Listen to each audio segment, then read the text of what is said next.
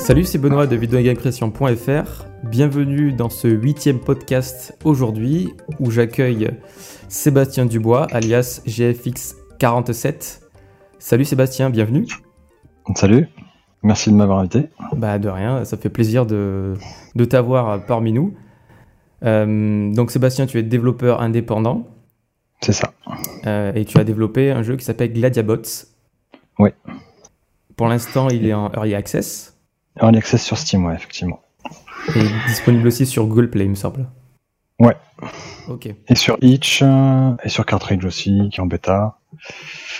Et, euh, et il sort, euh, je prépare la sortie officielle d'ici quelques mois.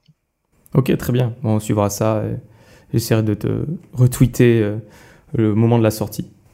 Euh, bah, euh, on va commencer par les, les questions que j'ai à te poser. Euh, certaines Mhm. viennent euh, des réseaux sociaux parce que je poste toujours, avant de- de- d'enregistrer ce podcast, euh, sur les réseaux sociaux l'annonce de l'invité.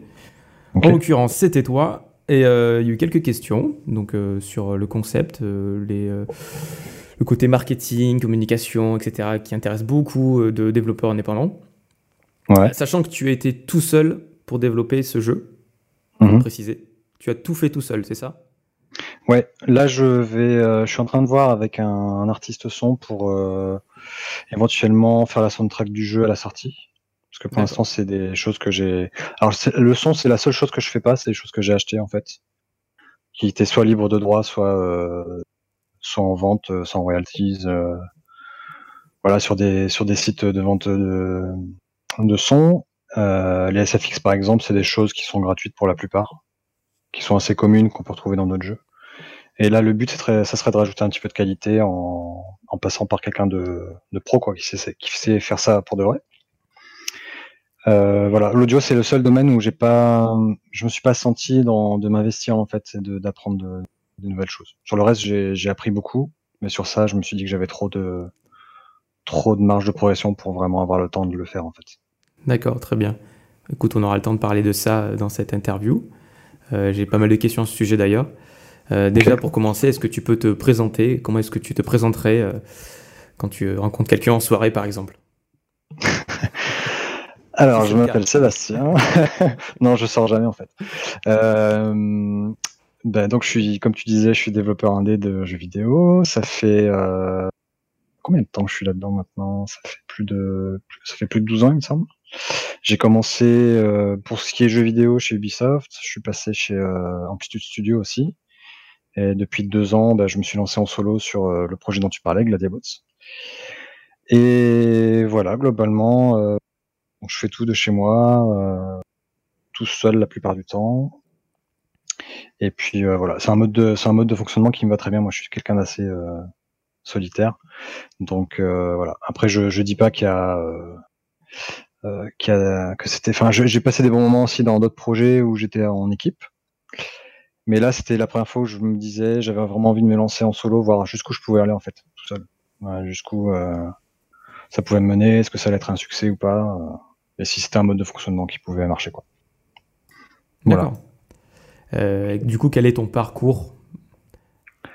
Ben, en fait, on, on fait quoi? On parle des études? Ouais, euh, Ouais. par exemple, ouais, ouais, tout à fait. Euh, donc j'ai fait, euh, si on parle du bac, donc c'était bac S. J'ai toujours été assez euh, cartésien, scientifique, euh, donc je suis assez rapidement parti sur cette, euh, sur tout ce qui était scientifique, maths, physique, etc. Et puis après j'ai fait une école, donc classe prépa et école d'ingénieur à Évry, à l'NCIE maintenant ça s'appelle. Donc c'était l'Institut d'informatique d'entreprise à l'époque. C'est une école assez généraliste sur sur l'informatique en général. Euh, et suite à ça, j'ai fait euh, combien de temps j'ai fait? J'ai fait à peu près 4 ans SS2I, donc société de service euh, euh, pour faire des sites web pour des banques, pour de la pharmaceutique, euh, des choses comme ça. Et puis euh, j'avais jamais vraiment côté, je voulais faire du jeu vidéo, mais comme j'avais pas une formation spécifique et que j'avais eu, j'avais mis les mains dans l'informatique assez tard, en fait, quand j'ai fait mon, mes études, j'avais jamais vraiment correspondu au profil que cherchaient des boîtes de jeux. Et puis, ben, un peu par hasard et par chance, surtout, je pense, j'ai réussi à rentrer chez Ubi, euh, qui cherchait des développeurs web. Donc, c'était exactement ce que je faisais, mais pas du tout dans le jeu vidéo. Donc j'ai mis mon CV pile au bon moment. euh, voilà, c'était vraiment un gros gros coup de chance.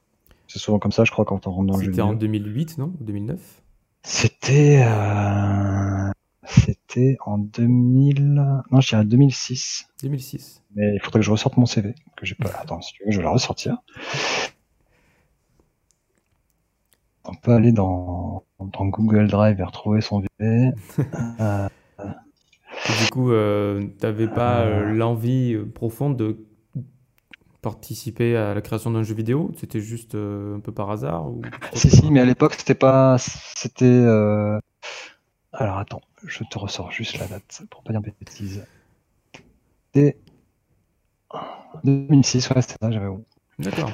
Euh, Jusque-là, en fait, si j'avais fait pas mal de projets, mais toujours perso, des petits trucs, euh, des petits essais, euh, des petits shmup. Mais vraiment, quand j'ai jamais vu, quand j'ai m'étais quoi. À l'époque, il n'y avait pas encore, c'était pas aussi facile. Il n'y avait pas Itch, il n'y avait pas euh, Mm, Google Play, il n'y avait pas toutes ces choses-là. Tu développais quel genre de, Donc, je faisais tout. euh, de jeu? Enfin, ben, avec moi, je me souviens d'avoir fait un peu- C'était euh, pour PC, hein, c'était plus. Et j'avais fait un truc avec euh, une lib qui s'appelait SSL, je crois. D'accord. J'ai fait un shoot-up vertical. Euh, Qu'est-ce que j'ai fait d'autre? J'avais fait un web aussi, parce que je faisais beaucoup de techno-web pour le boulot. Et c'est un Mhm. truc qui m'a toujours fait kiffer en fait. J'avais fait un jeu de stratégie tour par tour sur, des, sur une sorte d'échiquier très petit, euh, genre taille euh, Into the Breach. Et euh, C'était un jeu tactique euh, avec des soldats qui devaient investir des bâtiments, truc comme ça. Euh, ça n'a jamais été très très loin, mais, euh, mais j'aimais bien passer du temps là-dessus en fait. Ça me, ça me sortait un peu du boulot. euh, et puis voilà, comme c'est un truc que j'ai toujours voulu faire. En fait, je suis rentré dans l'informatique vraiment pour le jeu vidéo. hein. C'est ça qui me passionnait, c'est ça que je voulais faire. Ah, ok. Donc Plutôt côté après, technique, alors. ouais, ouais, pour le côté technique, j'ai toujours été curieux de savoir comment ça marchait en fait, de euh, comment on faisait pour que Mario saute, pour que Sonic euh, fasse tel bruit quand il se roule en boule. Enfin, tu vois ce genre de ce genre de choses. Euh, donc voilà, c'est ça qui m'a poussé à aller vers l'informatique en fait. Et puis, euh, je sais plus du tout ce que quelle était la question d'origine du coup. Donc, euh, ton parcours, euh, tu rentres Mon parcours, Ubi, Amplitude Studio après, c'est ça? Donc Ubi, j'ai fait à peu près 6 ans, je crois. J'ai bossé sur Might and Magic Heroes Kingdoms. Donc c'était sur la saga des Might and Magic. C'était le premier et dernier, je crois, jeu web-based qui a été fait par, euh, par Ubisoft. Donc c'est-à-dire web-based, ça veut dire euh, tu pouvais jouer directement dans ton browser, donc euh, Internet Explorer, euh, Firefox, Chrome. Et c'était plutôt cool, c'était une belle expérience. À la fois en termes de plateforme, parce que c'était un truc com- complètement nouveau que la boîte découvrait, on a essuyé pas mal de plâtre, mais c'était cool de, bah, de voir un peu les débuts de tout ce qui était gestion de communauté, euh, Mhm. game as a service, etc. Ça t'a pris pas mal, du coup. euh, Ouais, ça m'a pris pas mal, ouais, ouais, clairement. Et puis euh, au niveau technique aussi, c'était c'était assez sympa parce qu'on a été assez loin euh, dans les technos qu'on utilisait, qui étaient à l'époque euh, PHP, euh, JavaScript, euh, etc. C'est-à-dire, on a été très très loin, on a vraiment repoussé au, dans les derniers tranchements les, les technos, quoi. Euh, dans tout ce qui était euh, client-serveur, etc. On a vraiment, c'était l'époque de Ajax, etc. C'était, Ouais, euh, tout à fait. tu vois, Vous les avez- premiers sites. euh, Vous avez déjà laissé tomber. Flash, quoi. Vous êtes passé sur Ajax, HTML5 presque. Ouais, Flash, on l'avait écarté parce que euh, on- déjà on n'avait pas les compétences. Au début, on était une toute petite équipe, on était que deux développeurs en fait. Et puis on voulait plus le côté, on voulait plus éprouver le côté technique, je pense. En tout cas, c'était le, le but de l'équipe. Et après, on a eu plein de plein d'artistes qui sont venus, hein, qui ont fait euh, des super euh, graphismes 2D. euh. Mais euh, voilà, c'est des trucs qui étaient un peu nouveaux quoi. À l'époque, c'était un peu. Et à quel moment tu as fait, commencé à travailler sur ton projet? Les prémices, on va dire. du de Gladiabots, tu parles Ouais, de Gladiabots. Alors ça, en fait, si on revient au tout début du concept, j'ai eu l'idée quand j'étais en fait chez Ubisoft, quand je bossais sur un projet qui, qui avait rien à voir avec celui dont je parlais, qui était un autre, une sorte de jeu tactical vu du dessus, multijoueur, euh, beaucoup de combats avec des covers, etc. Et euh, mon rôle dans ce projet, c'était entre autres de faire le système euh, d'intelligence artificielle des NPC donc des Mhm. persos non jouables du jeu. C'est la première fois que je faisais ça et euh, c'était passionnant, mais euh, j'étais un peu, j'avais un peu le trac entre guillemets parce que j'avais jamais fait ça. Du coup, j'ai pas mal euh, consulté mes pairs euh, chez Ubisoft qui avaient déjà fait de l'IA sur Ghost Recon, sur les Far Cry, etc. Et à l'époque, c'était les débuts de la mode des behavior tree, donc des armes décisionnelles. Donc c'est des sortes de représentations graphiques en forme d'arbre de bah, qu'est-ce que va faire, quelle va être la décision de ton, ton personnage ça, ça, va être du style euh, des conditions, tu vois, qui vont dire euh, si je suis blessé, si euh, je suis en surnombre, etc. Alors faire telle séquence d'action, etc., etc. Donc j'avais fait, j'avais implémenté ce genre de choses et puis j'étais en lien direct avec un game designer. Et en fait, ce concept de behavior tree, il était un peu technique. Donc lui, ça lui parlait pas trop, donc on avait un peu de mal à communiquer, à, à voir, enfin à travailler ensemble, quoi. Du coup, j'étais venu à développer un système une couche au-dessus de ces behavior trees, euh, qui était un peu plus facile à lire et, euh, et interpréter pour le, le designer. C'était en gros, euh, euh, ça se résumait un peu à la fin par euh, tel événement te donne telle réaction, c'est-à-dire tu te fais tirer dessus, alors tu vas essayer de te mettre à couvert, et puis attendre que ta vie revienne, et puis commencer à tirer à l'aveugle sur le mec, etc. Et donc ce système-là avait bien marché pour discuter avec le game designer. Et puis moi, euh, quand je, quand je le mettais en place, en fait, euh, j'avais beaucoup de tests à faire pour voir si ça marchait euh, vraiment. Il fallait pas juste que ce soit bien côté designer, il fallait que ça marche en, vrai, quoi. Et du coup, au début, je passais mon temps à me connecter au jeu, lancer une partie, je prenais un perso et puis je me battais contre les IA. Sauf que ça prenait pas mal de temps, déjà tout ce process, et puis bah, moi, je pouvais faire, je pouvais jouer qu'un seul joueur à la fois. donc voilà, les tests étaient un peu fastidieux, quoi. Donc je me suis dit, euh, ça va être, je vais faire un truc pratique. Ça va me prendre un peu plus de temps, mais c'est pas grave. Je vais euh, brancher les persos du joueur sur l'IA en fait, et voir un peu, ben, les, le, laisser jouer pour voir à quoi ça ressemble. Et, euh, et, tout de suite, je me suis rendu compte que c'était euh, déjà vachement rigolo à regarder, plus pratique pour moi pour euh, trouver les bugs. Et, euh, et j'ai commencé un peu à jouer avec le proto en fait, en mode ah tiens, ça fait quoi si je change l'IA de l'équipe A et pas de l'équipe B?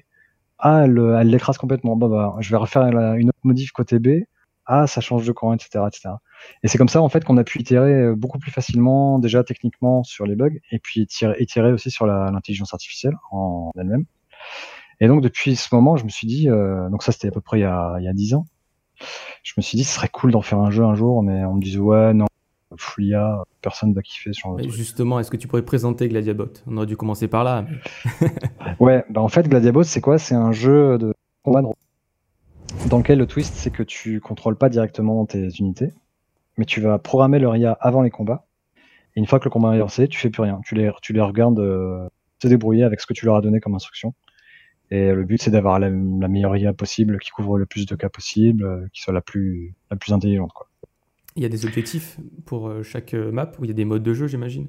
Alors, il y a plus. Là, actuellement, sur la version publique, il n'y a qu'un seul mode de jeu qui est une sorte de mini Starcraft, on va dire. C'est-à-dire que tu dois récolter des ressources. Mhm. Ça, c'est ton but premier, tout en survivant aux attaques de l'ennemi. Euh, donc, tu as plusieurs façons de faire, soit en éliminant complètement l'ennemi, soit en focalisant et en prenant des risques sur les ressources, etc. Mais là, sur la version prochaine du jeu, qui sera la version officielle, je rajoute, j'ai rajouté deux modes de jeu un mode de jeu qui est élimination pure, où c'est juste du combat, mais avec des mécaniques un peu euh, plus poussées, avec euh, des, des, points stratégiques sur les cartes, des, des items qui vont spawner de façon euh, aléatoire, qui vont permettre de changer la donne. Et puis un autre mode, le mode un peu domination, qui est une sorte de, qui ressemble pas mal à ce qu'on voit dans des FPS, où tu as plusieurs zones que tu dois capturer et maintenir dans ton cas, dans ton camp, pardon, pour, pour accumuler des points tout au long de la partie. Donc ça donne des stratégies complètement différentes, euh, un peu plus défensives pour certains joueurs, euh, d'autres qui vont prendre plus de risques. Donc voilà, c'est des modèles complètement différents et euh, le système est fait pour que je puisse en rajouter encore d'autres par la suite. Quoi. Donc euh, j'ai encore plein d'idées pour d'autres modes. Oui, voilà, mais en gros, le, concept du jeu, c'est en ligne ou du, du solo en local.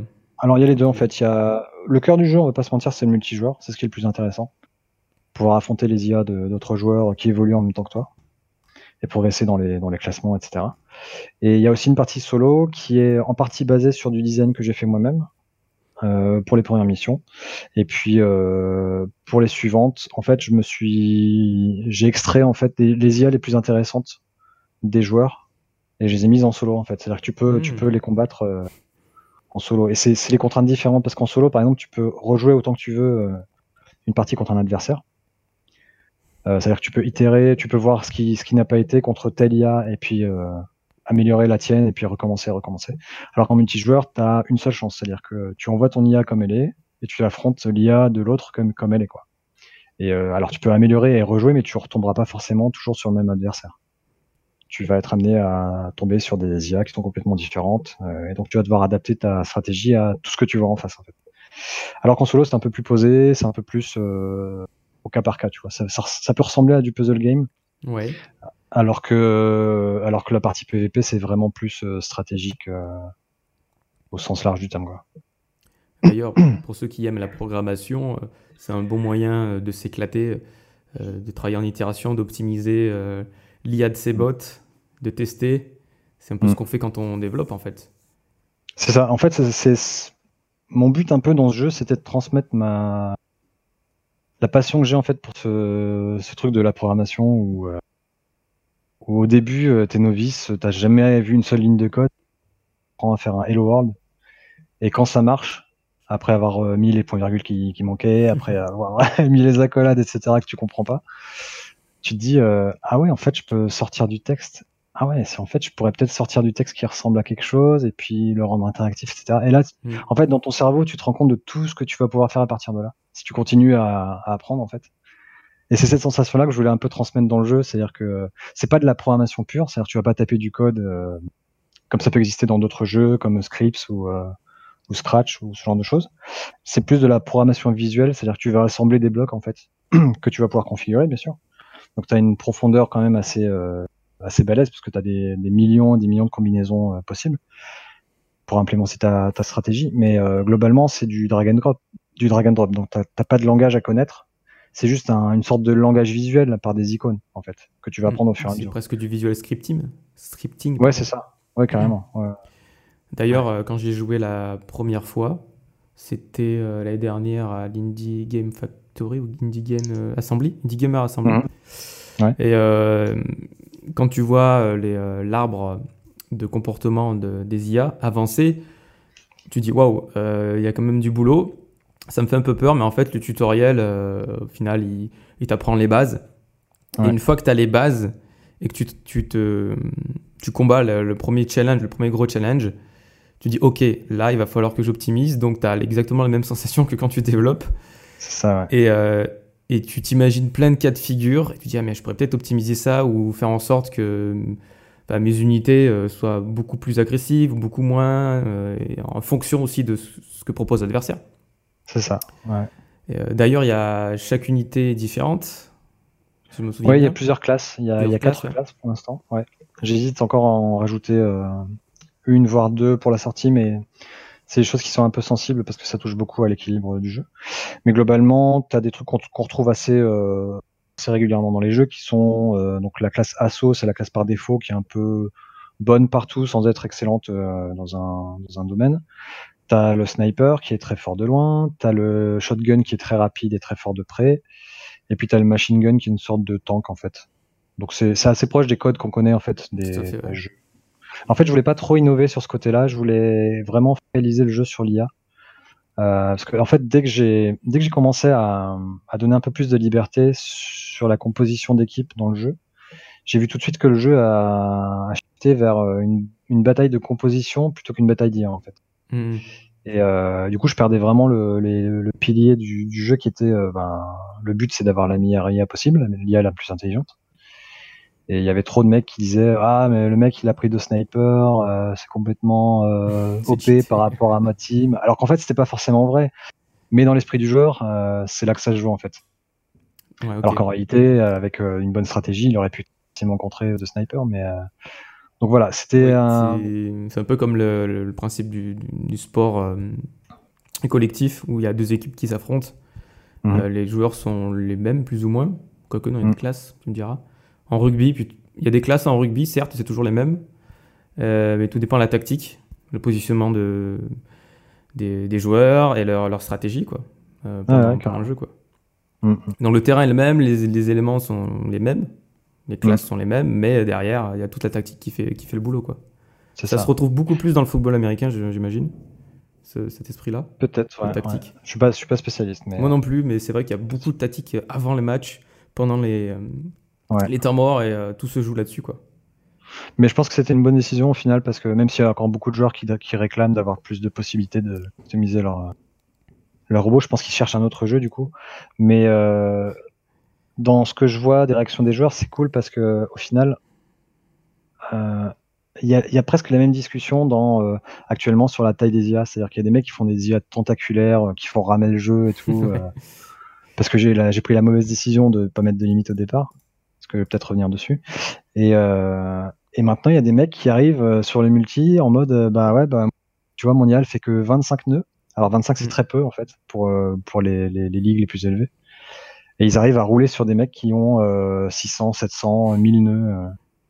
Donc c'est cool de voir que euh, il y a encore une marge d'apprentissage pour la communauté des joueurs là-dessus, que la méta, elle est pas complètement euh, établie, que il y a encore plein, de- plein de trucs qui émergent. Ça, c'est vachement cool.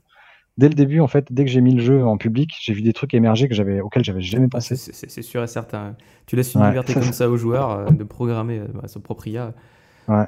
Et Et c'est exactement ce que je cherchais, en fait. Il y a forcément une niche qui va être à fond, vraiment à fond. Ouais. Et te trouver Ouais. des trucs, et te, te les montrer d'ailleurs. Même, je suis sûr qu'il y a des mecs qui te contactent. Ah des ils sont, des- ils sont des hyper filles, fiers. là. Ils en parlent sur le Discord, euh, forum. euh. C'est cool. C'est cool, c'est cool. Tu as rempli une, en quelque sorte une part de ton marché, hein, en justement en Ouais. transmettant euh, ta passion euh, de, de la programmation. Ouais, carrément. Euh, Et coup- le, Oui, vas-y. non, je disais, euh, j'ai transmis ça en plus à des gens qui sont pas forcément. euh, Alors, il y a quand même pas mal, on va pas se mentir, il y a pas mal de programmeurs qui jouent au jeu. Ou des gens qui ont le côté technique, tu vois, Mhm. euh, même s'ils sont pas vrais, ils font pas vraiment la programmation tous les jours, ils ont le, ils ont la logique derrière euh, depuis depuis longtemps. Mais il y a aussi des gens qui découvrent complètement ça et euh, qui, qui prennent vraiment beaucoup de plaisir. Je l'ai vu sur des events genre le Stunfest où euh, voilà, il y avait trois gamins qui étaient venus, enfin des gamins, des ados, qui étaient venus, qui avaient jamais fait de prog, tu vois, et qui ont qui ont qui ont essayé le jeu et qui, qui ont été tout de suite accrochés par le concept. Ils sont revenus Mhm. plein de fois et euh, je voyais vraiment qu'ils ils apprenaient sans s'en rendre compte et euh, ils prenaient du plaisir à, y jouer, quoi. Donc c'est cool. Ouais, et d'ailleurs, si vous voulez démarrer la programmation, n'hésitez pas à télécharger et acheter Gladiabots, non, qui n'empêche une très, bon- une très bonne initiation à, à l'algorithmie, en fait. euh, Ouais. euh, Bah, plus à la logique. Logique. Ouais, oui. au, au côté logique, parce que la vraie programmation, ça sera un peu différent quand même. On va, on va pas se mentir, ça sera plus euh, de voilà des trucs écrits. Enfin, quoique maintenant, il y a de plus en plus de visuels. C'est sûr, mais, ça euh, t'apprend pas un langage. Ça, c'est sûr. Non, non, ça t'apprend pas un langage. Voilà, c'est pas un truc que tu vas pouvoir réutiliser euh, tel quel dans, dans un langage J'aime beaucoup la logique, l'optimisation. euh, Voilà. c'est- Il y a c'est ces concepts-là aussi, du- ouais. du Il y a le côté, euh, voilà, il y a le côté maintenabilité où j'essaie un peu de mettre en avant le fait que il faut que tu gardes ton IA un peu propre si tu veux pouvoir la, la débugger, par exemple. Ouais.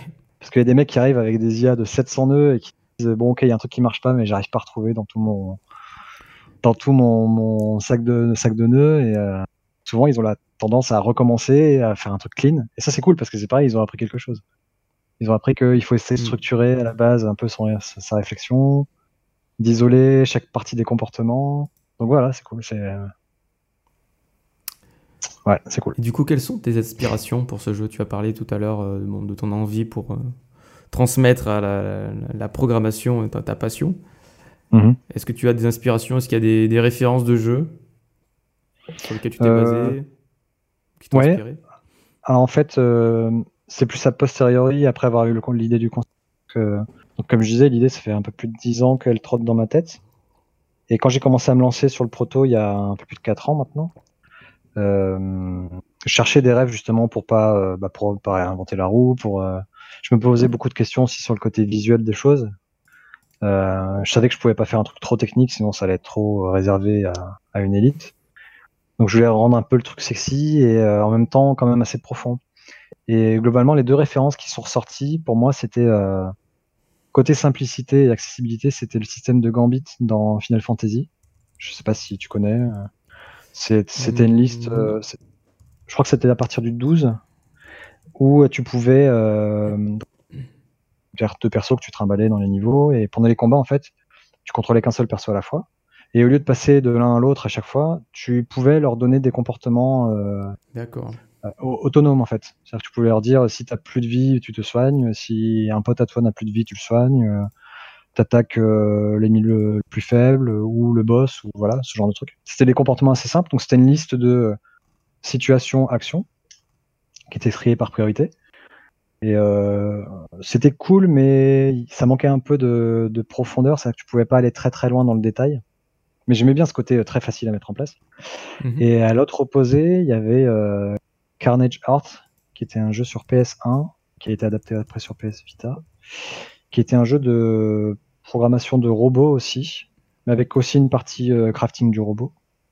Et euh, par contre, c'était visuellement un peu différent. C'était des blocs en fait que tu mettais sur une grille et que tu reliais les uns aux autres. Mais il y avait beaucoup Mhm. de contraintes sur le côté euh, géographique des nœuds. C'est-à-dire qu'un nœud euh, de tel type pouvait pas être lié à plus de deux nœuds, tu vois, et il était forcément à sa droite et en bas, par exemple.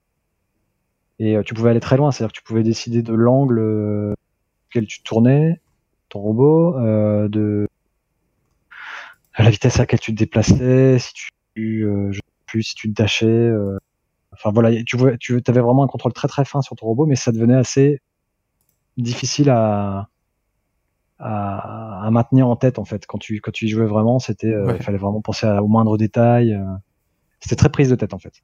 Mais en même temps, il y avait beaucoup de profondeur. Donc je voulais trouver, moi avec Gladiabot, je trouvais le compromis entre la simplicité de- des gambits de Final Fantasy et la profondeur euh, stratégique de, de Carnage Heart. Donc c'était vraiment euh, essayer de surfer entre les deux, de, de trouver une représentation un peu sexy et facile à, à lire, et en même temps donner beaucoup de possibilités euh, aux joueurs pour avoir des, des, des stratégies émergentes, comme je disais tout à l'heure, euh, vraiment pour découvrir des trucs que feront les joueurs, quoi. et que ce soit vraiment drivé par la communauté. D'où le côté multijoueur. D'ailleurs, en parlant de stratégie, euh, la première impression quand j'ai testé Gladiabots, c'est que j'avais l'impression de jouer un TCG, mais en ayant toutes les cartes en main en fait. Les cartes, elles étaient juste dans ta tête, fallait juste euh, mettre en place techniquement les algorithmes, enfin le- la logique pour Ouais. contrer tel ou tel euh, comportement.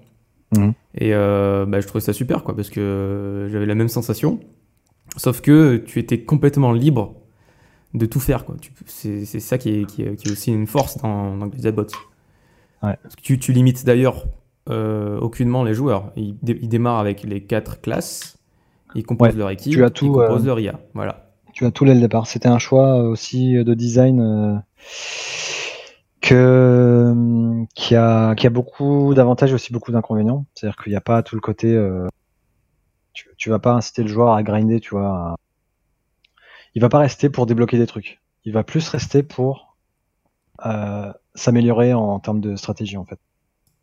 Et, euh, et c'était aussi un, un pari parce que je voulais je voulais pas comment dire je voulais qu'un mec qui arrive sur le jeu, qui avait une bonne idée, euh, puisse tout de suite la mettre en place en fait. Qu'il soit pas bridé par euh, une mécanique de blocage d'items ou de compétences ou etc. Je voulais que dès qu'il ait l'idée, il puisse tout de suite plonger dedans, essayer de le- la mettre en place et voir si ça marche. Parce que c'est déjà assez, euh, c'est pas toujours aussi évident que ça d'avoir une idée et de la mettre en place, comme dans la programmation en fait, comme quand tu fais du jeu ou comme quand tu programmes euh, même de manière euh, plus générale. Et euh, mais le truc quand, quand tu arrives sur un système de programmation, bah t'as tout en fait. T'as as tout le, accès à toute la doc, à tout le langage. euh. Donc je voyais pas de raison particulière à part juste euh, voilà euh, avoir des mécaniques de euh, addictives, de collection de cartes, des choses comme ça. euh, Débloquer une action qui permet de, par exemple, de tirer de loin, qui est débloquée Voilà, avec un, un achat intégré, par exemple. C'est ça, par exemple. Et en plus, comme moi, je, je le voyais dès le départ, je joueur le jeu. La campagne solo, par exemple, je l'ai rajouté par- sur demande des joueurs. Mais pour moi, la vraie, le vrai jeu, il est, il est PVP. Euh, donc je me voyais pas, c'est pareil, je, je voyais pas un mec euh, affronter euh, d'autres personnes qui avaient pas les mêmes, la même liste de Mhm. possibilités euh, au départ, quoi. Contrairement à Clash of Clans. Ouais, voilà. Mais après, c'est mais bon, c'est. Oui, oui, mais je veux dire, c'est. Oui, c'est notre approche, mais c'est tout. Enfin, je pense que c'est adapté à Clash of Clans, par exemple. hein. C'est juste que moi, ce type de jeu, enfin, en tout cas, la façon dont je le, je le, je le voyais, c'était pas un truc. Je pensais que c'était. Je pense que c'est un truc qui allait plus le desservir qu'autre chose. En fait. Ok. Et puis, euh, je cherche pas non plus à faire de, de l'addiction pour l'addiction. C'est-à-dire, euh, malheureusement, on entend. Enfin, je trouve qu'on entend trop souvent dire, ah, ce jeu, il est bien parce qu'il est addictif. pour moi, pour moi, l'addiction, c'est plus une C'est péjoratif. condition. Enfin, une- oui, c'est plus péjoratif qu'autre chose. c'est, euh, tu vois, l'addiction, moi, je pense à. C'est con, hein, mais à la drogue, à la cigarette, à l'alcool. C'est ça que ça évoque pour moi, quoi. Oui, c'est pas C'est pas vraiment, ça, c'est pas lié au plaisir pour moi l'addiction. Donc, je suis content des fois de voir que les mecs restent parce que euh, ils- ils- le, le jeu les intéresse, quoi. Ils veulent vraiment, euh, ils veulent progresser et pas juste parce que ah ils ont pas encore débloqué tel truc ou ils ont pas eu tel achievement ou euh, ceci cela, quoi. D'accord. Il n'y a pas de boucle de gameplay infernale, de boucle de monétisation non plus? Non. Le fait de, de rester, de débloquer euh, non. des items, etc. etc. Alors il y a si, tu peux débloquer des points, mais c'est uniquement euh, cosmétique. Tu gagnes de l'XP, j'imagine aussi. Tu gagnes, euh, ouais, en fait, t'as plusieurs, euh, t'as deux niveaux de progression entre guillemets. T'as l'XP, donc qui va en gros euh, correspondre à l'expérience que t'as dans le jeu. Donc plus tu joues, plus t'as d'XP. Et t'as aussi ton score de matchmaking, qui lui est plus lié à ton skill en fait, enfin à ton skill, à ta, à la puissance de ta stratégie. donc euh, c'est plus une valeur de progression réelle de ton talent dans le jeu, plutôt que juste dire ah bah c'est là, t'es là depuis euh, trois ans dans le jeu, euh, t'as autant d'XP. Et euh, Il faut récompenser quand même les, les joueurs qui restent d'une manière. oui, voilà, c'est ça. Oui, oui, il y a le côté XP qui, qui plaît quand même à pas mal de. Mais c'est plus, euh, plus du kikimeter qu'autre chose, quoi. Plus du, pardon, Et- ça a coupé. Du kikimeter. C'est-à-dire, c'est plus. tu te compares un peu.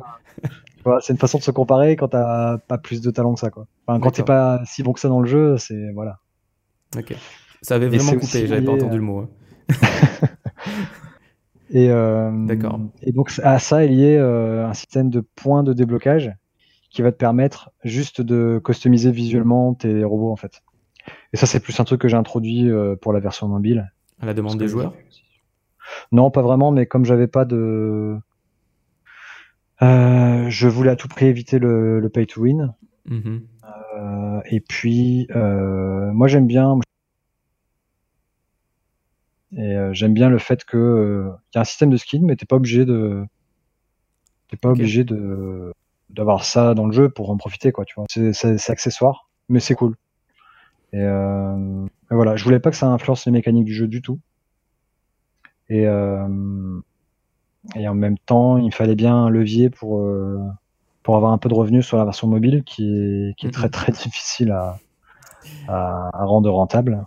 Parce qu'au début, en fait, le jeu était euh, donc comme j'ai commencé en mode lobby, c'était du temps libre. J'ai fait deux ans euh, de prototypage en temps libre complètement sur le jeu avant de me mettre à plein temps dessus. Euh, je comptais pas du tout faire d'argent, hein, donc euh, je l'ai mis euh, dès que je dès que j'ai vu avoir j'ai ah je vais y arriver. Dès que j'ai eu quelque chose de jouable, je l'ai mis euh, sur Itch et sur euh, Android, sur Google Play en mode gratuit total, hein, parce que Mhm. je comptais pas du tout faire d'argent avec à l'époque. Et euh, le truc c'est que sur mobile, tu peux plus une fois que la, ton appli est gratuite, tu peux pas la rendre payante. Ouais. Moi, idéalement, c'est ça que j'aurais voulu faire pour la version Android. Parce que je suis pas du tout un, un des mécaniques de, de, Le fait tout play. de paiement, de, du free to play, ouais. C'est pas du tout mon, mon kiff. Même en tant que joueur, tu vois, c'est pas un truc, euh, je me sens souvent plus piégé qu'autre chose dans ce genre de mécanique. Et finalement, je profite pas tant que ça du jeu, même si les mécaniques du jeu sont cool. Bref, et, euh, euh, donc, débat. je- ouais, va se débat, ouais, clairement. Et euh, je comprends tout à fait qu'il y en ait qui, qui aiment ça et qui sont contents, il n'y a pas de souci. Tu as fait une espèce de soft launch ou de test bah en fait, c'est plus ou moins. Non, je l'ai, je l'ai mis tout de suite à dispo. euh, Je m'étais dit qu'il y aurait qui jouerait, quoi, tu vois. Alors en fait, ça, a- ça a pris un peu plus que ça, donc c'est cool. Euh, et puis j'étais remarqué par euh, des gens assez importants, genre Google qui m'avait un, qui m'avait invité à un- une sorte de concours euh, sur des jeux indés euh, mobiles. Et j'ai eu la chance d'être sélectionné dans les dans les dix premiers. Donc après ça, ils m'ont mis en avant sur leur store. Donc là, ça ça a explosé complètement la, la visibilité pour la version Android. Et, mais à l'époque, j'avais même pas de business model, tu vois. J'étais encore, euh, j'étais encore en mode, euh, je fais ça sur mon temps libre et c'est cool. Si ça marche, c'est bien. Si ça marche pas, c'est pas Ton grave. temps libre d'ailleurs, c'était euh, à côté de ton boulot ou c'était C'était euh, à côté du boulot, ouais. C'était le soir et le week-end, quoi, globalement. D'accord. Et euh, et puis euh, puis voilà. Donc c'est après que je me suis dit, euh, oh là là, euh, ça serait dommage de pas profiter du truc. Euh, Euh, donc je m'étais dit, qu'est-ce que j'ai fait comme modèle au début C'était du free to try, c'est-à-dire que tu pouvais télécharger le jeu toujours gratuitement, tu pouvais jouer à quelques parties, et au bout d'un moment ça te disait, bon bah voilà, si tu trouves ça cool euh, et tu veux continuer, ben tu peux payer autant, et voilà. Sauf que je me suis fait... Euh, lyncher. lyncher sur les commentaires, sur les reviews. Et en mode, ouais, c'est quoi ces développeurs complètement greedy Maintenant faut donner de l'argent pour jouer à des jeux. Non mais attends, c'est vu où ça? Depuis quand on bah paye pour jouer sérieux? Voilà, c'est ça. Et euh, bon, c'est pareil, c'est un des trucs auxquels je me ferai jamais. quoi. Peut-être que je suis trop vieux pour ça, mais mais les gens euh, sont trop habitués maintenant à avoir. Euh, les... Ils sont conditionnés en fait. Le free to play, surtout sur Android, c'est monnaie courante. Ils préfèrent avoir beaucoup de publicité, beaucoup beaucoup, mais tout le temps, plutôt que de payer un euro ou deux quoi. Après, c'est une généralité. Heureusement que tout le monde ne pense pas comme ça. Il faut, il faut en quelque sorte faire passer la pilule doucement, tranquillement, et donner l'impression au joueur qu'il a toutes les clés pour continuer à jouer, mais en mm. le bridant un petit peu. En disant, même si tu achètes cette, cette feature-là, euh, voilà, déjà, euh, tu vas permettre aux développeurs de, de gagner de l'argent et de manger, accessoirement. Ouais. en général, ils s'en D'améliorer ton, ton, expérience de jeu, mais ils s'en foutent. Ouais. Bah, ouais, ils s'en foutent. Après, la moyenne d'âge des joueurs, ça dépend aussi euh, de plein de choses. Ouais, après, après c'est pas très très grave non plus parce que Android, ça m'a permis d'avoir quand même pas mal de visibilité. Euh, et puis il y, a pas mal de jeux, il y a pas mal de joueurs qui sont qui se disent euh, bon, vas-y, je vais prendre la version PC, euh, je serai plus à la cool. Et puis la version Android, elle est plus pour moi une, c'est pas un companion app, mais presque, c'est-à-dire que c'est quand même plus confortable de faire ses IA sur PC. Et après, ça peut être cool d'utiliser le, le, mobile. Tu vois, tu, tu fais tes IA tranquille chez toi. Et euh, je sais pas, tu pars au boulot, ben tu joues dans le métro. Euh, tu, tu, regardes tes matchs en fait. Tu, comme, euh, ton IA elle est prête, tu l'envoies en match et tu peux juste visionner tes matchs. Quoi. Ah d'accord. C'est un peu comme FUT. Comme Ouais. FUT, ah je connais pas FUT. FUT, c'est ce principe de la, la, companion app. En fait, tu fais des transferts euh, euh, de, de, joueurs et tu peux aussi bien le faire sur, sur PC, sur PC, sur mobile. Mhm. Mais tu peux pas déclencher de match ou lancer de match. jouer tout seul. Mais c'est toujours agréable hein, maintenant. Euh, tous les gamers ont un téléphone, donc s'ils peuvent prolonger leur expérience de jeu, continuer à. Ouais, ouais c'était clairement ça. Sur la rétention. ouais, bah la rétention c'est pas du tout un fort du jeu parce que c'est un jeu quand même. Et euh, je pense que c'est un. À mon avis, c'est un combat plus ou moins perdu d'avance quand même pour le mobile. Il y a tellement de. Je pense que le public est vraiment très très casual et euh, il y en a très très peu qui restent parce que voilà, il y en a très peu qui correspondent à la cible. Mm, mm, d'accord. Et c'est normal. Moi, je contrôle pas qui vient en fait comme le jeu est gratuit, il y a à peu près n'importe qui qui peut venir. Donc je pense que c'est normal aussi qu'il y en a plein que ça intéresse pas. Euh, et c'est trop prise de tête ou, euh, ou ils comprennent pas ou voilà quoi. Après c'est normal, hein, D'ailleurs, c'est le marché. Euh, euh, tu as mis combien de temps pour développer le jeu? Donc le concept, tu l'as eu il y a 10 ans? Il y a une dizaine d'années, ouais. développé il y a deux ans un prototype que tu as mis en ligne? non, ça c'est il y a 4 ans. Il y a plus de 4, 4 ans, ans d'accord. Il y a plus de 4 ans et puis au bout de en ligne. Hein. Ça doit être au bout de six, mois, je pense, à peu près. Et puis, euh, je me suis lancé en full en temps en temps plein dessus il y a un peu plus de deux ans.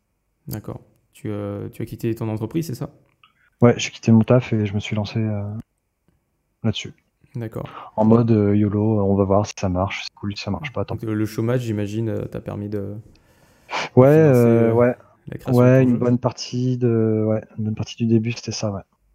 Effectivement. Il n'y a pas de mal, hein. écoute. Euh. Non, ben, après, euh, ils accompagnent bien les entreprises euh, là-dessus. C'est aussi un peu dans leur cahier des charges, quoi, favoriser ce genre de choses. Tu, tu as travaillé tout seul sur le jeu, tu nous as dit. ouais. Est-ce que tu vas faire appel à des freelances, à part pour le son Est-ce que tu as d'autres projets? Pour les projets suivants euh, Pour le, projet Gladiabots Ah, pour Gladiabots, non, je pense pas. Enfin, si je, je fais juste appel à une boîte de PR, donc relations presse, pour tout ce qui est euh, annonce de sortie. Même si je fais déjà beaucoup de taf de mon côté euh, sur les réseaux sociaux, sur Discord, etc. J'essaie vraiment de, de, parler du jeu le plus possible. tout en, y passant un parce que c'est quand même beaucoup de temps par rapport au dev en lui-même. Mais bon, c'est partie du jeu. Et puis, euh, donc ouais, la Pierre, je fais appel à eux pour euh, contacter la presse, parce qu'ils ont des contacts privilégiés que j'ai pas. Tout à fait. Euh, pour contacter les influenceurs, donc les youtubeurs, les streamers, etc. Et voilà, bon, ça a eu un effet énormément d'effets, on va dire, sur l'early access. Euh, parce qu'on a eu- on n'a pas eu de chance, il y a des gros jeux qui sont sortis en même temps, Monster Hunter, euh, Ah, euh, qu'est-ce qu'il y a eu d'autre C'est un peu les excuses que je me trouve, hein, mais euh, mais c'est quand même pas de chance parce qu'on avait prévu la, date bien en avance. On s'était dit ce, l'agenda il est plutôt calme euh, dans ces eaux-là et les mecs genre une semaine avant ils annoncent la sortie du jeu. Et le pire de tout, je crois, la, la, la meilleure conclusion c'était Zachtronics. Donc mon, c'était un, on va dire un concurrent direct. C'est des mecs que j'admire euh, en tout point. Hein. Ils vont les jeux genre euh, Tissant, euh, Space Cam. euh, Oui. euh, voilà, tous ces jeux qui sont vraiment dans, la même, dans le même cœur de cible que moi. Et genre la veille, je crois, j'apprends que le même jour, ils sortent euh, euh, Exapunk, leur dernier, euh, leur dernier jeu de prog. Et là, je me suis dit, bah ok, c'est mort. du coup, le succès de l'Early Access était un peu mitigé. Mais euh, bon, c'était mieux que rien. On a eu un article dans Rock Paper Shotgun. C'était déjà pas mal. Mais sinon, tout le reste est passé à la trappe, quoi. Tous ceux qu'on avait contactés, euh, c'était euh, complètement absorbé. Ouais, soit par à quelle période d'ailleurs? C'était août, c'était le 9 août de Ah, de l'année dernière. Et il y a eu aussi euh, le trailer de Red Dead 2 euh, qui est sorti la même semaine. Donc le- la presse était Ouais, complètement peu focus chaud, sur quoi. ça. Il y a la- Ouais. les salons, euh, gros salons, te sortent les, les exclus, les gros Bah, jeux on qui vont arriver pour euh, Noël. Ouais, on avait visé quand même avant 3 et puis avant la rentrée parce que c'était les, les- les moments les plus chauds. Mais euh, bon, voilà. Après, euh, moi, je pouvais pas trop tarder non plus parce que le Pôle emploi il va pas me payer encore très longtemps. Et puis, euh, l'Early Access, j'avais déjà prévu qu'elle fasse à peu près 6 mois, donc ça, ça conditionnait aussi la sortie officielle. Donc voilà, tout ça, c'était, c'était pas juste, euh, c'était pas, c'était pas fait à l'arrache, quoi, tu vois. Le choix de la date. D'accord. Donc tu as eu quand même des let's play malgré tout, euh, des articles. Oui, il y en a eu quelques-uns. Ben, un article, Paper Shotgun. Et euh, le reste, c'était plus en amont, euh, un mois avant. On avait fait une annonce. Là, on a eu un peu plus de, de relais de la presse. Mais euh, voilà, c'était plus du. Le jeu n'était pas encore dispo, donc c'était plus du wishlist sur Steam, euh, ce genre de choses. Donc c'est toi qui as géré le marketing, la communication, euh, avant de faire appel à des experts? Ouais, ouais, carrément. Ouais. Bah, J'en parle beaucoup sur Twitter. Euh, je, je me mets pas mal à Reddit en ce moment aussi, Mhm. euh, un peu en retard d'ailleurs. bon. Tu as fait des salons Et- d'ailleurs Ou participé à des concours en ligne Bon, Tu as parlé de Google qui t'avait repéré, qui t'a fait participer à un concours, Ouais. c'est ça ouais, ouais, j'ai fait quelques salons aussi. Euh, que j'avais fait comme concours, c'était le Indie, euh, le truc de Connect, euh, Casual Connect, Ah, Indie Prize. Berlin, Indie Prize, ouais, c'est Ouais. ça. Mais j'avais pas, j'avais pas, j'avais rien sorti comme prix. Il y avait énormément de de jeux et puis des, des bien meilleurs jeux à l'époque. Euh, Qu'est-ce que j'avais fait d'autre? Euh, Salon français, donc Stunfest. français, le Stunfest, ouais. J'étais très content d'être au Stunfest parce que je suis un gros fan en tant que Ouais. spectateur du, de l'event. Donc pour moi, c'était un, c'était un très gros honneur d'être là en tant que qu'exposant. C'est un conseil à donner à tout le monde d'ailleurs. hein. Allez-y. Tous les Ouais, développeurs. le Stunfest, c'est très très bien. ouais. Ouais.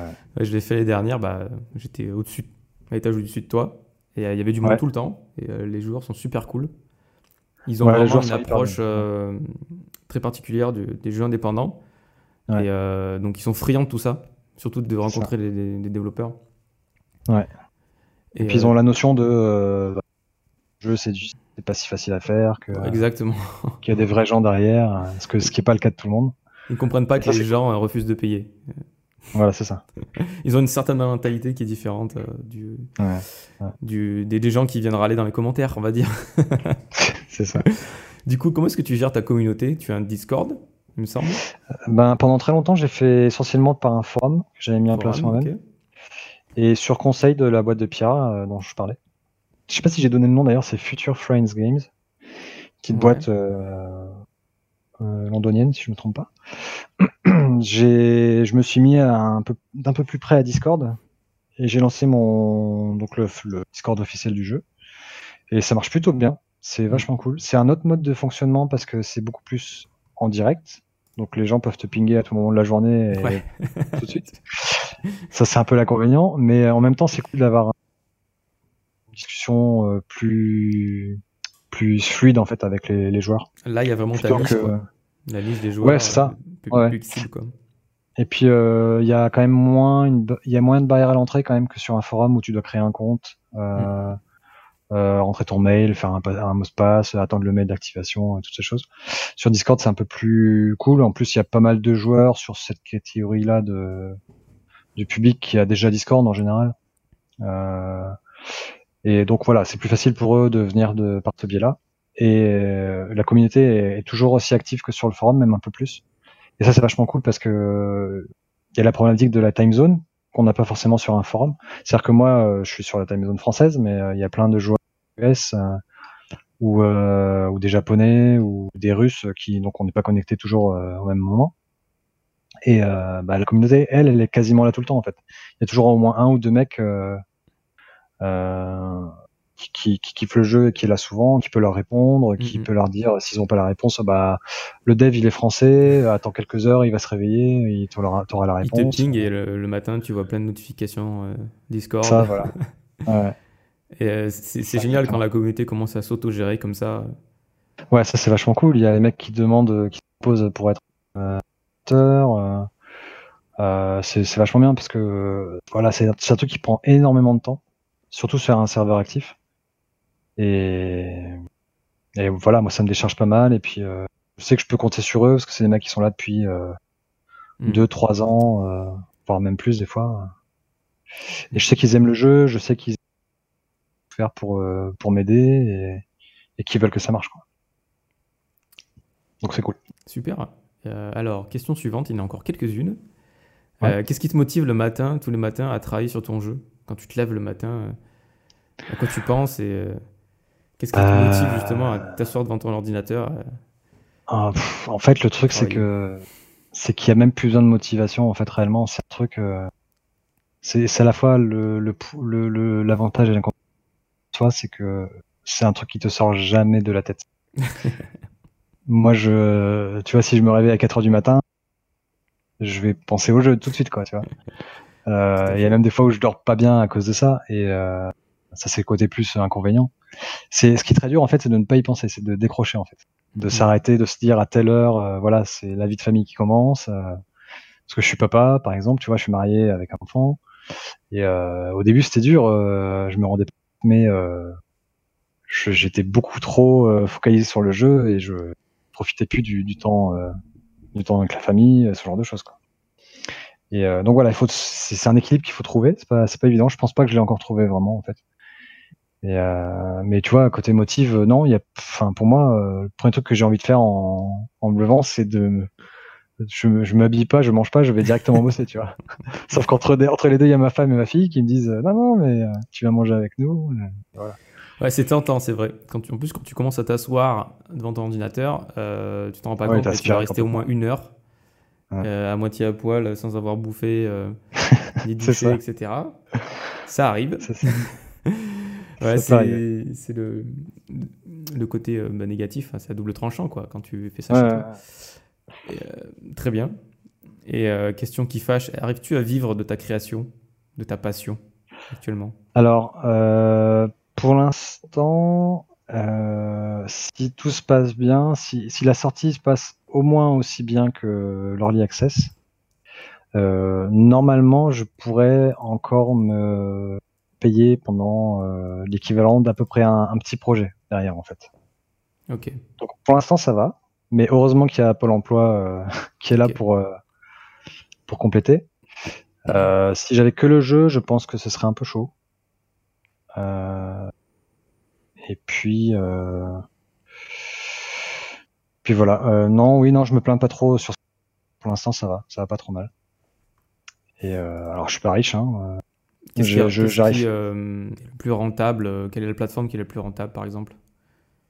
Ah bah là, moi pour l'instant j'en ai que deux, enfin trois on va dire. Il y a Itch, euh, Steam et Android. Et Android, euh, ben, comme je postais euh, il y a pas longtemps, en ce moment par semaine ça me rapporte 4 euros. C'est un peu léger, malgré 1000 joueurs actifs semaine. Ouais, quand même. Et, et donc là clairement c'est Steam hein, qui me qui me rapporte le plus de revenus. Euh, Itch, ça avait pas mal marché, euh, mais c'est sur du sur deux ans, ça m'avait rapporté pas mal. Quand je dis pas mal, c'est euh, j'avais fait combien de ventes? J'avais dû faire à peu près 5000 ventes, je crois. Euh, mais c'était étalé sur 2-3 ans. Mhm. Et depuis que Steam est sorti, bah, en fait, plus personne va sur Itch. Euh, donc c'est essentiellement Steam qui, qui va me qui va me rapporter des revenus. Et euh, bah, Steam c'est très fluctuant en fait. C'est ça dépend beaucoup de, de ce que tu vas faire pour les soldes, etc. Moi ma, ma, ma stratégie, enfin mon mon mon ambition pour l'instant c'est de pas faire de soldes avant un bon moment Mhm. après la sortie. Euh, donc, euh, donc voilà, pour l'instant c'est assez plat au niveau comme on peut voir dans les stats d'autres devs. Il y en aura un, j'espère, à la sortie. Et euh, après on verra bien. Mais si ça pouvait se maintenir à peu près comme ça actuellement, euh, on pourrait à peu près en, en faisant un peu de presta sur les côtés, je pense. D'accord. Mais euh, voilà. Bon, c'est pas c'est pas la fortune clairement, mais euh, c'est pas non plus la catastrophe. Ok.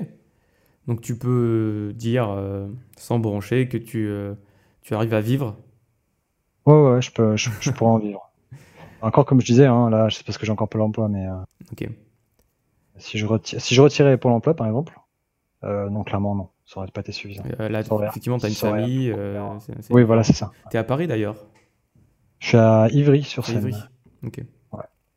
donc la vie est un peu moins chère. Enfin, le logement, par exemple, est un peu. Mais euh, bon, ça reste quand même euh, un enfant euh, en région parisienne, c'est c'est pas négligeable en termes de frais.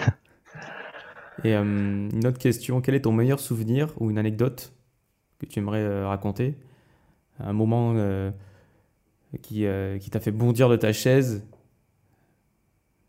Par, rapport au, à Gladiabot, tu veux Oui, dire, voilà, par rapport au- lui-même oui, par exemple, ta, ta carrière de développeur indépendant.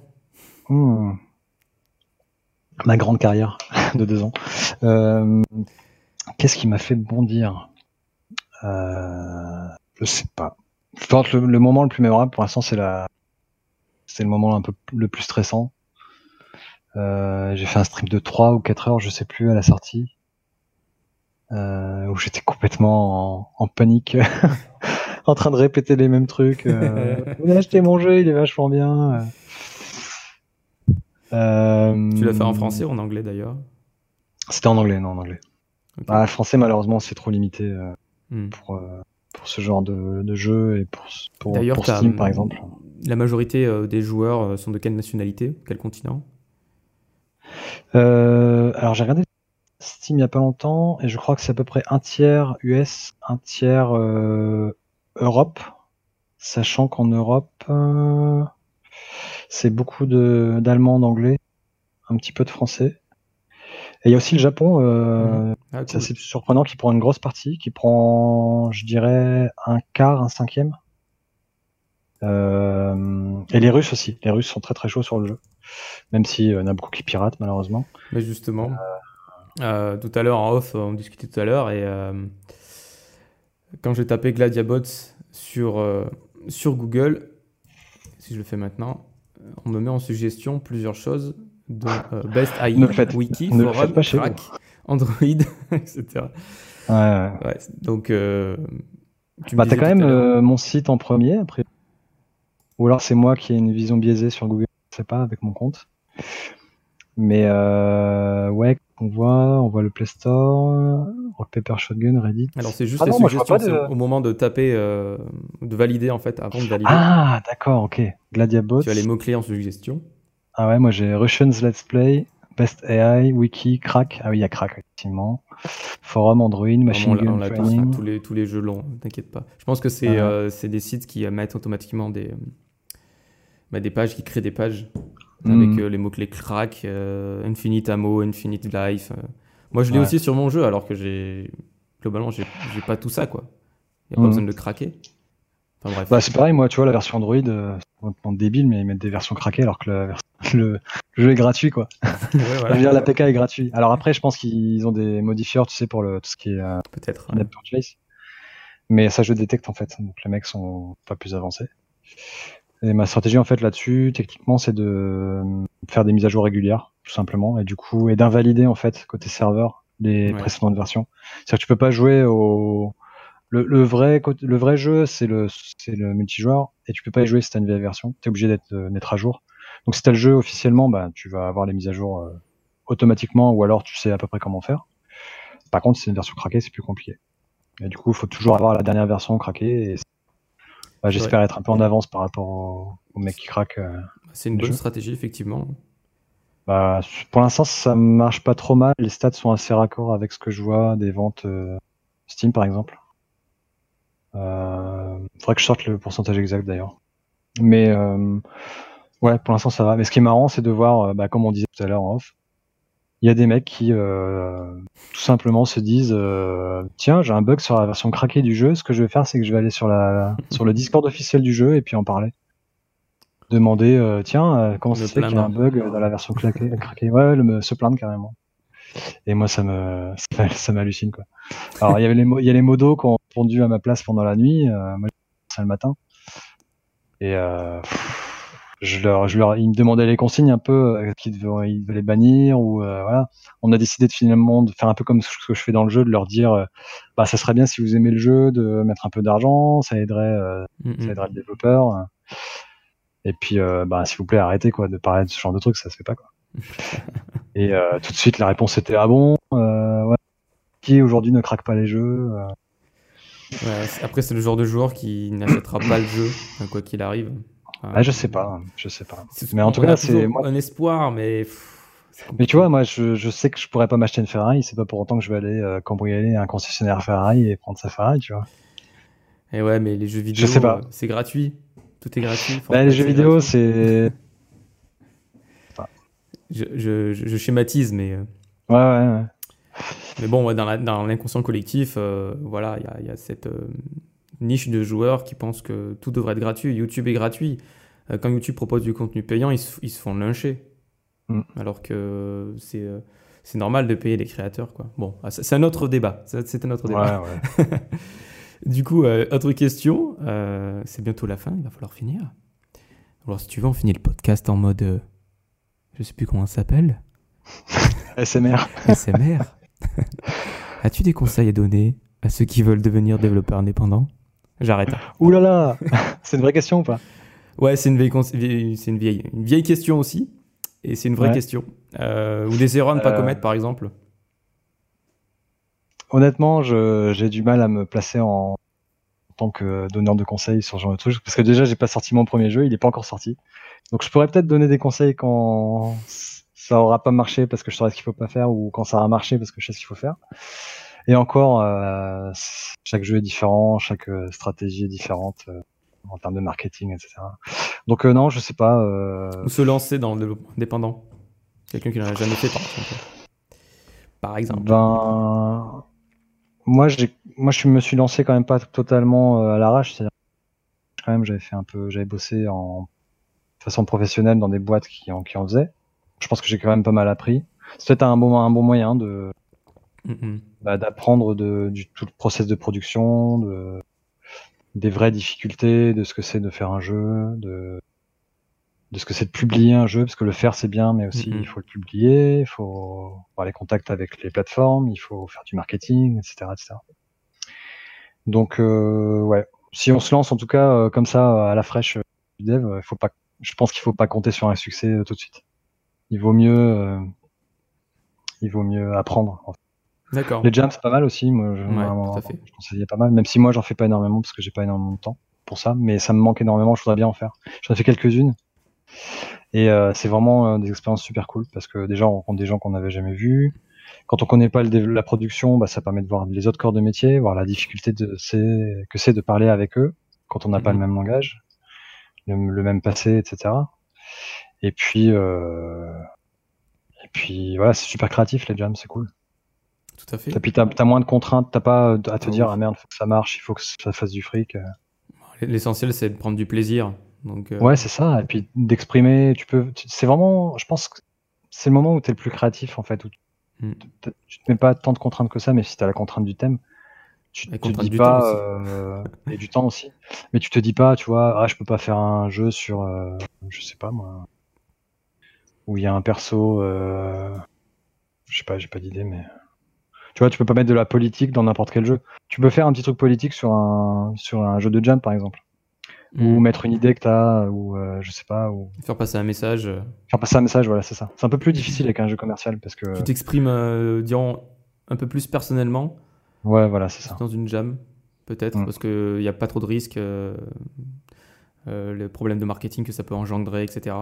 Exactement. Parce que chaque choix, peu importe euh, le type de choix, que ce soit design, visuel, euh, scénaristique, politique, enfin n'importe quoi, chaque choix Mm. dans le jeu va, forcément avoir une conséquence. Dans l'occurrence, euh, problème pour vendre un jeu politisé, euh, voilà, tout de suite on Mm. prend, on prend parti pour quelque chose, ça peut pas plaire à tout le monde.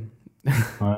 Même s'il y en a qui le font très bien, hein, qui, qui Tout ont- à fait, tout à fait. Et, euh, Après, c'est un risque plus important. C'est un risque et en- euh, il faut pas non plus se désolidariser de, bah, de, de tout le potentiel euh, Mm. euh, commercial, du public surtout, du public. Ouais.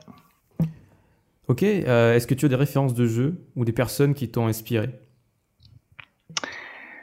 Euh, référence de jeu, moi je suis un gros gros fan de la série des MGS, Metal Ah oui. Gear, Oui, donc Kojima, etc. Death, Stranding, je l'attends, même si c'est pas un MGS. J'aime beaucoup euh, ce que fait ce mec, euh, Kojima, j'aime beaucoup sa folie, euh, son, son anticonformisme, les messages qu'il transmet aussi dans les jeux. Moi, MGS, c'était à l'époque où j'avais ma, ma PS1 que je, de- que je devais mettre sur le côté parce qu'elle chauffait et qu'elle lisait plus les disques. Euh, c'est c'est le jeu qui m'a mis une claque dans où je me suis dit euh, ah ouais en fait c'est pas tu peux faire autre chose que juste amuser les gens avec du jeu. Tu peux aussi transmettre des messages. Tu peux aussi faire passer des idées. Plusieurs émotions différentes. des émotions ouais exactement. Et puis puis il y avait tout ce côté très cinématique euh, qui se rapprochait beaucoup de moi j'adore le cinéma. Et ça me parlait du coup c'était un peu un mélange des deux domaines et euh, tout en restant un, très bon jeu vidéo. Mm. et du coup j'étais accro euh, tout de suite en fait à cette à cette série. Et, et depuis j'ai pas lâché quoi donc ça c'est une grosse référence pour moi même si euh, le jeu pas directement lié Bon, il y a quand même des robots il est assez fan de robots aussi Kojima C'est vrai. euh, quoi d'autre euh, Quoi d'autre Quoi d'autre? En ce moment, je joue à Overwatch pas mal avec les potes. Ok. Et puis euh, Wargroove, je le ziote pas mal parce que je suis un gros fan des Advance Wars aussi.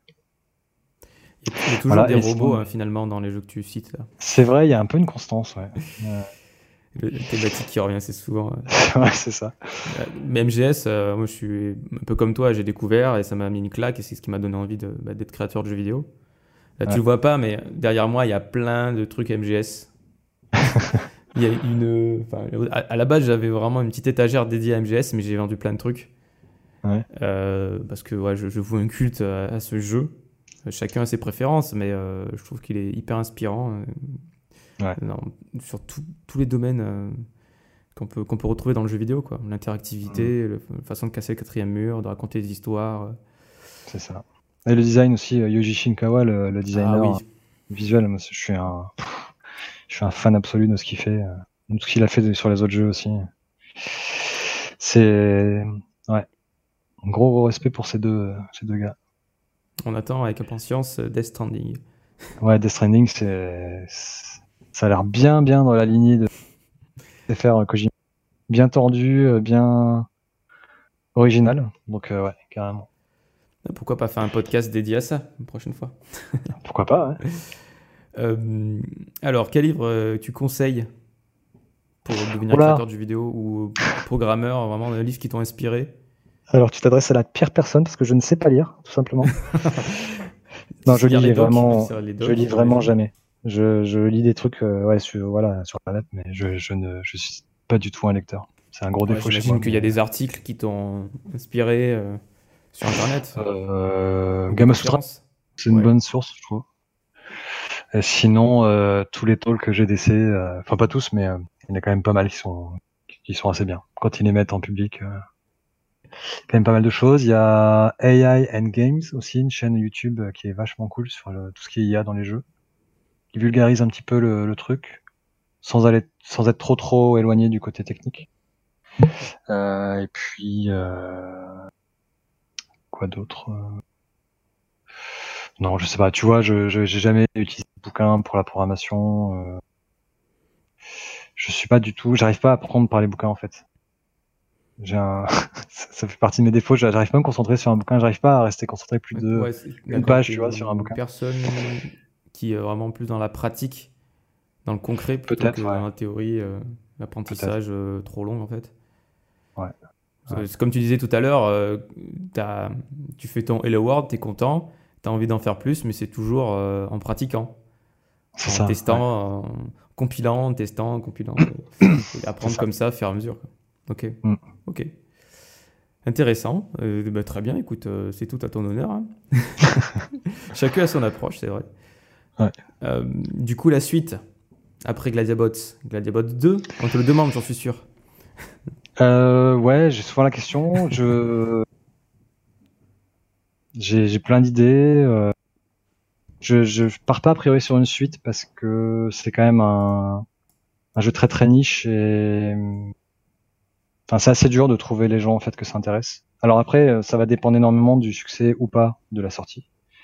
Si euh, c'est un gros succès et que euh, on me demande des portages, euh, des choses comme ça, euh, j'ai envie de dire pourquoi pas.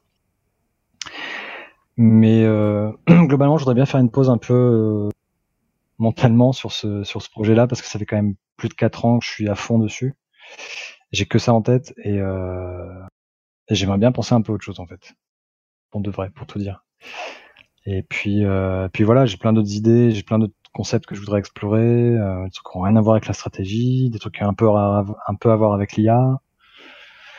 Euh, voilà, j'ai je je sais pas. Franchement, je sais pas. Je sais pas, D'accord. Donc euh, tout On dépendra verra. de Je pense qu'on verra de comment ça marche. Ok. Et donc euh, le jeu sortirait euh, à peu près Alors c'est dans quelques mois. Pour l'instant, j'ai pas encore annoncé la. On a en tête une date de sortie. Je l'ai pas encore annoncé, donc je préfère rester euh, discret là-dessus. Mais ce sera euh, d'ici, euh, ce sera avant l'été, Ok. entre maintenant et l'été. Bah écoute. euh, Donc je suis, je suis à fond sur le sur le polish de la version, sur euh, les nouveaux contenus, etc. Et, et voilà. Si si les gens veulent tester, en fait, c'est déjà accessible euh, la version de dev en mode release candidate, comme je l'ai appelé. Sur Steam, il y a une branche en fait qui s'appelle release candidate où les gens peuvent. euh, Donc s'ils ont le jeu, ils peuvent switcher sur cette branche-là et voir la toute dernière version.